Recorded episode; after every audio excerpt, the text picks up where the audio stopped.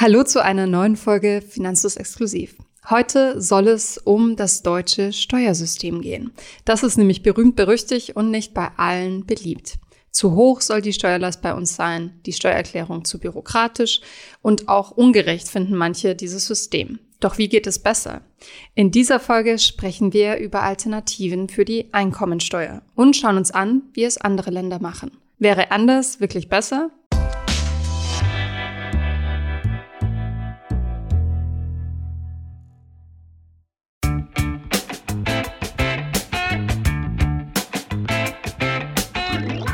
Die Einkommensteuer ist für viele ein leidiges Thema, wenn es zum Beispiel an die Steuererklärung geht.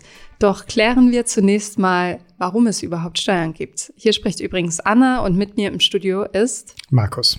Warum haben wir Steuern? Mit Steuereinnahmen finanziert der Staat seine Ausgaben. Er hat sonst so gut wie keine anderen Einkommensquellen. Wir haben auch schon mal eine Folge dazu aufgenommen, wie viele Ausgaben der Bund zum Beispiel für Soziales leistet. Das ist Folge 213, wenn ihr die nochmal hören wollt.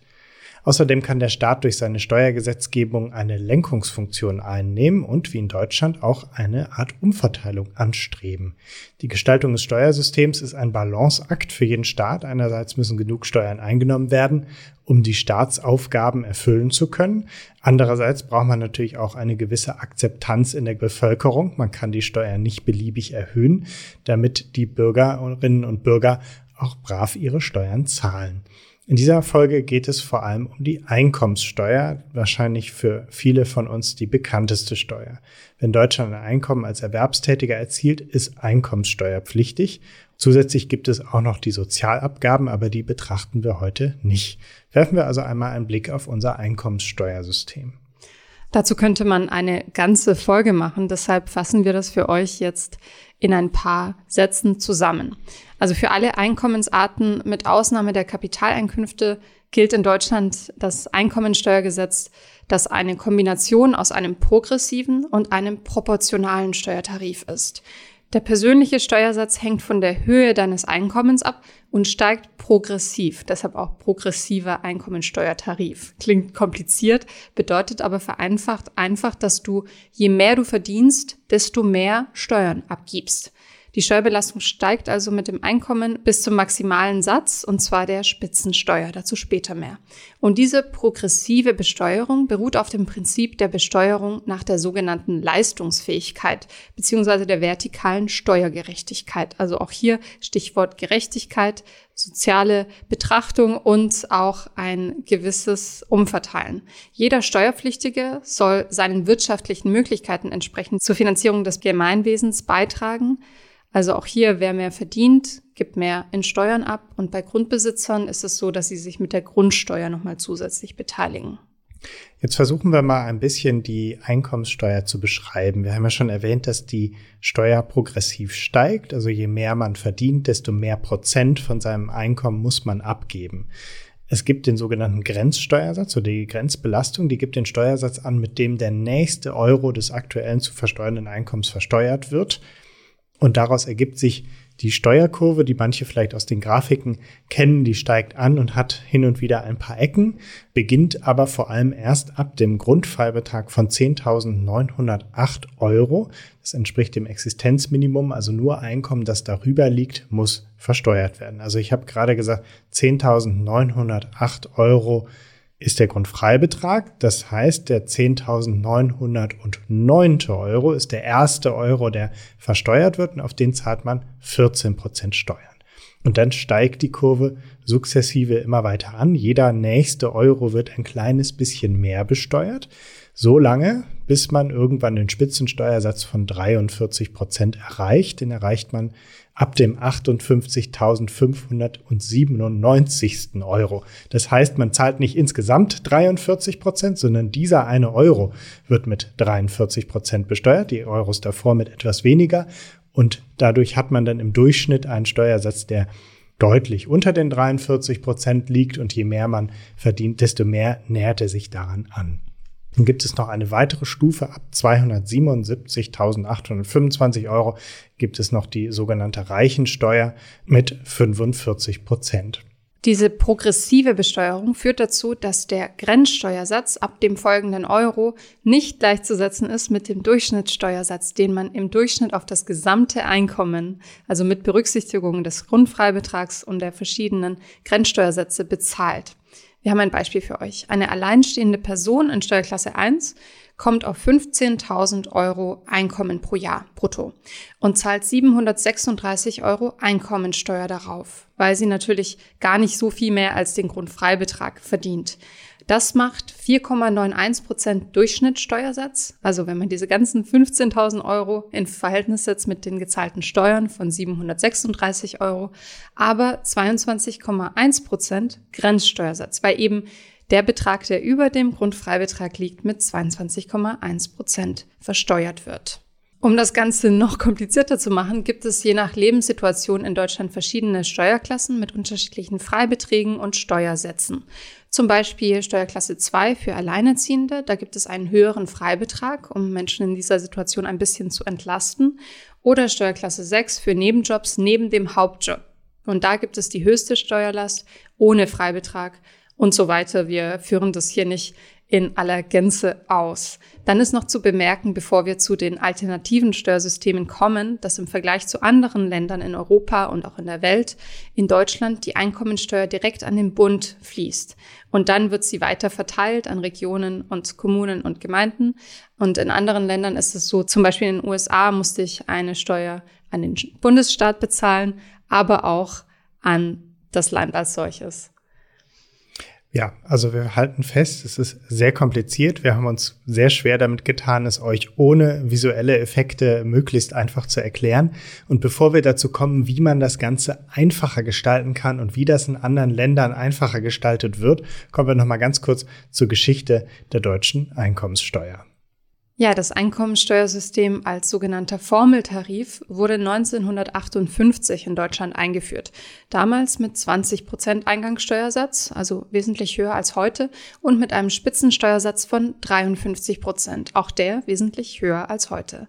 Seither wurde der Einkommensteuertarif mehr als 20 Mal verändert, aber nicht wirklich grundlegend reformiert. Also das Prinzip ist immer noch dasselbe, und zwar das der progressiven Besteuerung. In diesen Anpassungen wurde natürlich auch die Progression mehrfach korrigiert bzw. adjustiert und heute gibt es auch wieder Rufe danach, vor allem bei der aktuell sehr hohen Inflation fordern viele Menschen eine Korrektur dieser Stufen. Statt dieser Anpassung könnte man sich auch mal ein besseres System überlegen, fordern Kritiker des Einkommensteuertarifs in Deutschland. Und deshalb wollen wir heute auch etwas radikalere Konzepte besprechen. Aber zunächst mal, stimmt es überhaupt, dass die deutsche Einkommensteuer nicht gerecht ist? Eine klare Regelung für eine gerechte Besteuerung gibt es im Grundgesetz zwar nicht, aber dafür gibt es einige Maßgaben. Es gibt beispielsweise den allgemeinen Gleichheitssatz, den Schutz von Ehe und Familie sowie das Sozialstaatsprinzip. Und aus dem allgemeinen Gleichheitssatz wird das Gebot der Steuergerechtigkeit abgeleitet, das durch den Grundsatz der Besteuerung nach Leistungsfähigkeit konkreter gefasst wird. Also das beinhaltet im Prinzip schon die progressive Steigerung des Steuersatzes, je nachdem, wie viel man verdient. Diese Besteuerung nach Leistungsfähigkeit hat aber auch noch einen anderen Effekt. Es gibt ja zahlreiche Möglichkeiten, Kosten von der Steuer abzusetzen. Wir alle freuen uns darüber, also zumindest ich, wenn ich die Steuererklärung abgebe. Es führt aber auch beispielsweise dazu, dass jemand, der mehr verdient, auch dann mehr zurückbekommt, wenn er ähm, etwas von der Steuer absetzt. Kann man sagen, ist gerecht, weil man zahlt ja eben auch mehr Steuern. Andere sehen das anders. Wer sich eine Steuerberatung leisten kann, hat oft noch mehr Möglichkeiten, was beispielsweise auch ungerecht sein kann, einfach deswegen, weil das Steuersystem so kompliziert ist. Und die Steuerprogression führt teilweise dazu, dass man zum Beispiel bei einer Gehaltserhöhung kaum mehr netto raus hat, weil dadurch eben der Steuersatz steigt und man dann von der Steuererhöhung relativ viel wiederum an den Fiskus abdrücken muss. Das ist vor allem am Anfang der Steuerkurve ziemlich extrem. Da steigt die Kurve nämlich relativ steil und dann flacht sie so ab.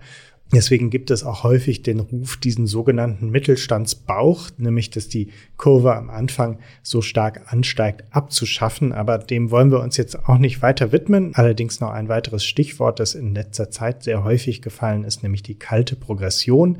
Das ist ein ähnlicher Effekt, wie ich ihn eben beschrieben habe. Also man ähm, bekommt ein höheres Einkommen. Dadurch erhöht sich der Steuersatz. Wenn man jetzt beispielsweise wegen der Inflation ein höheres Einkommen bekommt, um einfach, sagen wir mal, in Kaufkraft gemessen das Gleiche zu haben, aber trotzdem höher besteuert wird, dann bleibt da eine Lücke.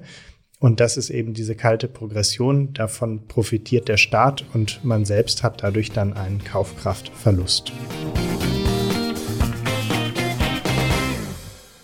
Also ihr seht, es gibt Anhaltspunkte, die dazu führen, dass Kritiker und Kritikerinnen sagen, dass es nicht ganz fair ist und vor allem ist es auch nicht einfach. Das weiß jeder, der schon mal eine Steuererklärung gemacht hat. Mir geht es zumindest so, dass ich da regelmäßig sehr viel Zeit für aufwende. Da fragt man sich schon, geht das besser? Die Steuererklärung, die auf einen Bierdeckel passt oder auf eine Postkarte passt, ist zum Beispiel ein oft erwähnter Wunsch. Und tatsächlich gibt es Alternativen, die einfacher sind und genau das versprechen. Doch wie immer gibt es hier Vor- und Nachteile. Außerdem weiß man vorher nie so genau, wie die Umsetzung gelingt. Hier ein Überblick anderer bekannter Steuermodelle. Und es geht los mit einem Steuermodell, das zu gut klingt, um wahr zu sein, aber existiert. Und zwar gar keine Einkommensteuer. Ja, das Prinzip ist relativ einfach. Die Bürger von Staaten, die keine Einkommenssteuer haben, das ist beispielsweise Monaco, zahlen einfach keine Steuer auf ihr Einkommen. Andere Steuerarten gibt es schon und Ausländer und ausländische Unternehmen müssen oft trotzdem eine Steuer zahlen, sonst wäre das Land, glaube ich, auch ziemlich überfüllt von Leuten, die da gerne leben möchten. Das betrifft, wie schon erwähnt, äh, Monaco, Andorra, die Bahamas, die Cayman-Inseln, aber auch Saudi-Arabien und Katar. Jetzt stellt sich die Frage, wie können die Länder sich das leisten? Man bekommt bereits eine Vorahnung bei manchen dieser Länder. Der Staat verdient einfach mit anderen Quellen Geld, beispielsweise mit Rohstoffen. Andere dieser Länder wiederum haben ähm, andere Steuerquellen, sodass sie auf eine Einkommenssteuer verzichten können. Was hat das für Vor- und Nachteile? Die Vorteile sind natürlich höhere Einkommen für die Bürger, mehr Wohlstand. Es gibt einen gewissen Steueranreiz, um sich in dem Land niederzulassen und gegebenenfalls zu investieren.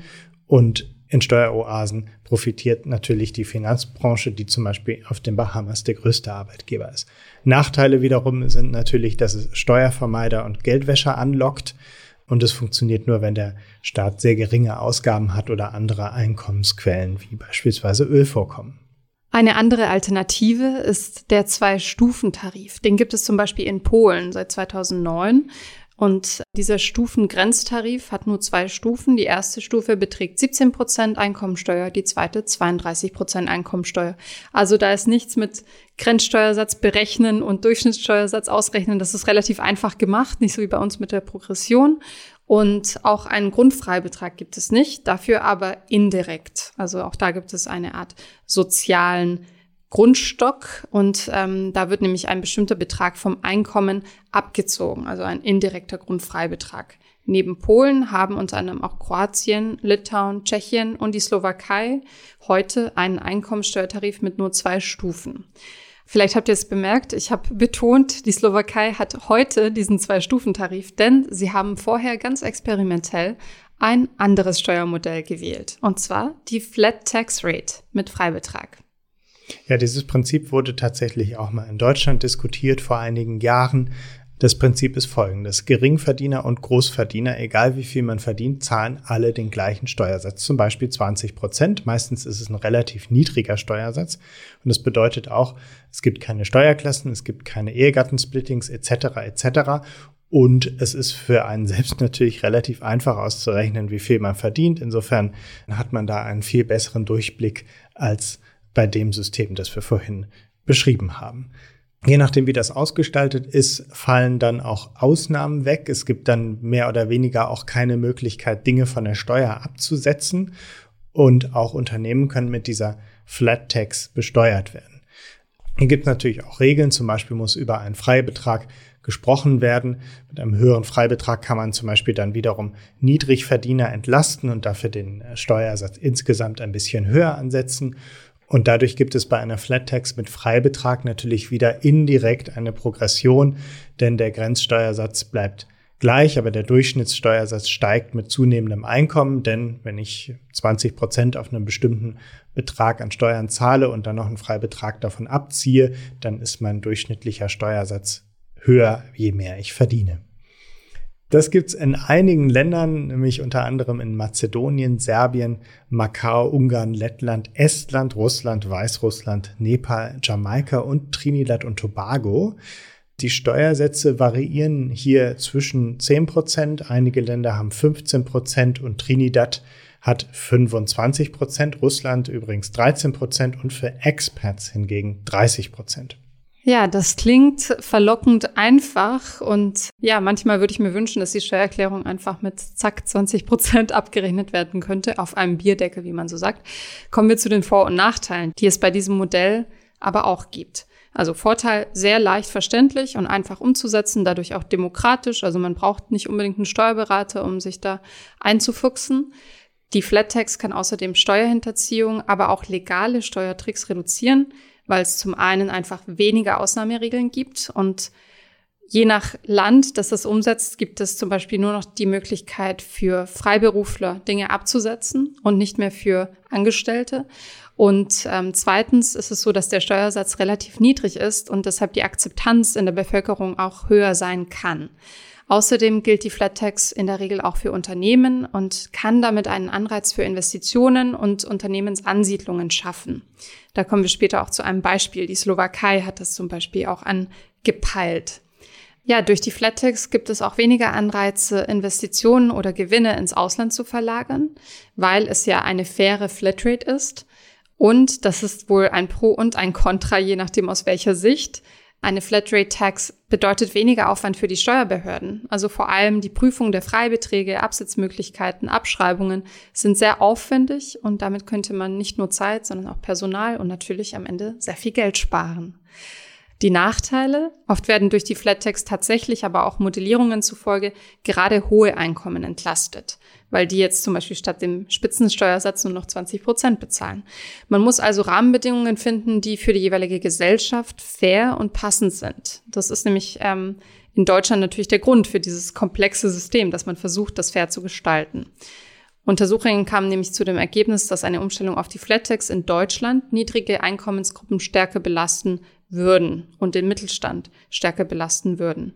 Potenziell gibt es bei der Flattex vielleicht auch weniger Steuereinnahmen für den Staat, aber wie schon erwähnt auch weniger Aufwand bei der Steuerverwaltung, also für den Steuerapparat und dadurch gegebenenfalls auch ein Stellenabbau beim Finanzamt. Ob das wirklich passieren würde, weiß ich aber nicht.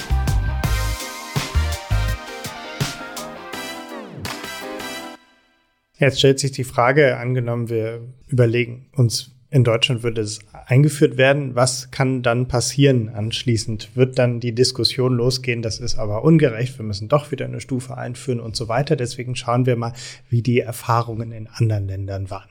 In den 90er Jahren haben elf Länder der ehemaligen Sowjetunion die Flat Tax eingeführt. Estland war das erste Land in Europa. 94 wurde die Flat Tax da eingeführt. In Russland gibt es sie bis heute und da ging es vor allem darum, wieder Vertrauen in den Staaten, das Steuersystem herzustellen und Korruption Steuerhinterziehung zu vermeiden. Es war natürlich eine Ausnahmesituation nach Jahrzehnten der Planwirtschaft, vorherrschender Korruption und schwacher Verwaltung. Trotz geringer Steuersätze wollte der Staat auf diese Art mehr Steuern einnehmen, denn je höher die Besteuerung, desto mehr suchen Leute nach Schlupflöchern, so die Annahme. In der Slowakei hingegen war der Anreiz eher ein wirtschaftsfreundliches Klima herzustellen, fremdes Kapital anzulocken und eben dadurch die Beschäftigungssituation verbessert. Hat das funktioniert? In Russland hat die Einführung der Flat Tax tatsächlich dazu geführt, dass es zu mehr Steuereinnahmen kam. Allerdings sagen manche Experten, dass dies eher an den vielen Reformmaßnahmen seit der Einführung liegt und nicht unbedingt oder nicht nur an der Flat Tax. Die Steuermoral hingegen hat sich auf jeden Fall gebessert und Steuerhinterziehung hat abgenommen, aber auch hier gab es andere unterstützende Faktoren, zum Beispiel der Ausbau der Justiz.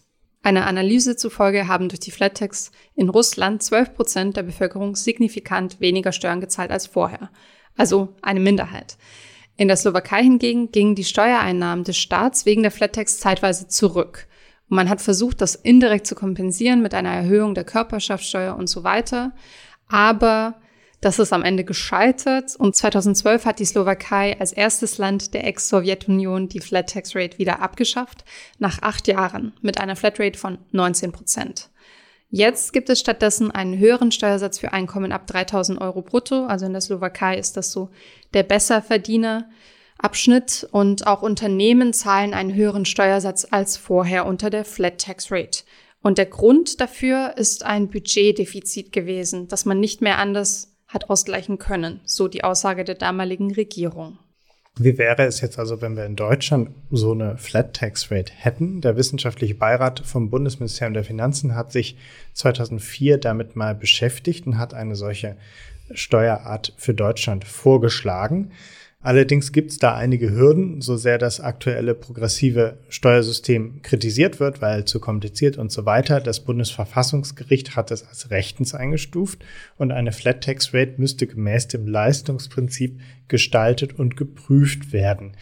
Deswegen gab es auch in der Vergangenheit andere Reformvorschläge, die eine Variante der Flat Tax sind, zum Beispiel das sogenannte Kirchhoff-Konzept, das mal in einem Wahlkampf äh, etwas intensiver diskutiert wurde. Hier gibt es eine Extrastufe für niedrige Einkommen mit niedrigerem Steuersatz, sodass man dann wieder ein bisschen das Leistungsprinzip wahrt. Wie es am Ende konkret aussehen würde, wenn wir eine Flat Tax Rate in Deutschland hätten, kann keiner von uns absehen. Allerdings gibt es eine Mikrosimulationsstudie des Leibniz Informationszentrums für Wirtschaft und das kam zu folgender Einschätzung. In Deutschland würde sich die Einkommensungleichheit eher erhöhen als abnehmen. Die 10 Prozent mit den höchsten Einkommen und Selbstständige würden bei einer Flat Tax gewinnen. Die Mittelschicht und Rentner wiederum würden verlieren. Insgesamt gibt es dieser Studie nach also mehr Verlierer als Gewinner bei der klassischen Flat Tax Simulation. Anders würde es aussehen bei der angepassten Kirchhof-Variante, aber trotzdem eine größere Ungleichheit als bei unserem aktuellen progressiven Einkommensteuertarif. Das kann ja allerdings berücksichtigt werden, wenn man so eine Reform umsetzt, zum Beispiel durch einen hohen Grundfreibetrag und einen höheren Steuersatz.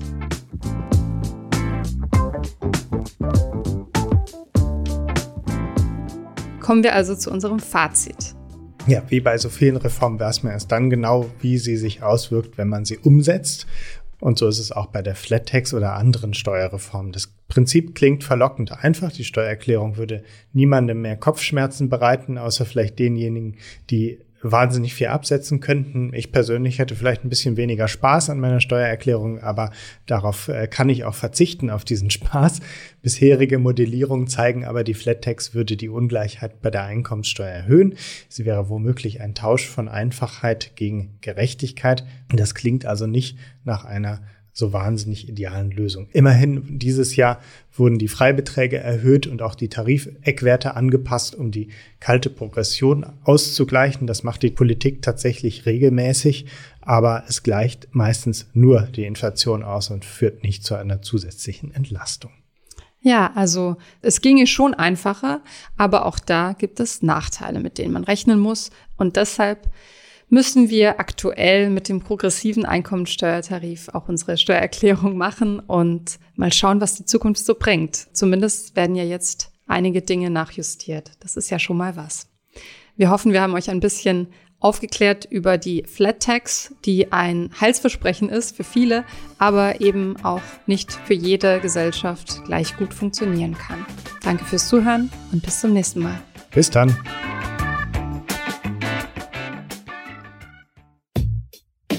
Ich hoffe, diese Podcast-Folge hat dir gefallen und du hast was dazugelernt. Wenn ja, dann erzähl doch gerne auch deinen Freunden und Bekannten vom Finanzfluss Podcast, die sich für das Thema finanzielle Bildung interessieren oder interessieren sollten. Wenn du uns auf iTunes zuhörst, dann lass uns gerne eine positive Bewertung da. Das sorgt dafür, dass wir noch besser auffindbar werden. Alle wichtigen Links und Verweise findest du wie immer in den Shownotes zu diesem Podcast. Auf unserer Homepage findest du außerdem eine ausführliche Beschreibung zu jeder Folge. Du findest sie unter finanzfluss.de slash podcast. Vielen Dank fürs Zuhören und bis zum nächsten Mal.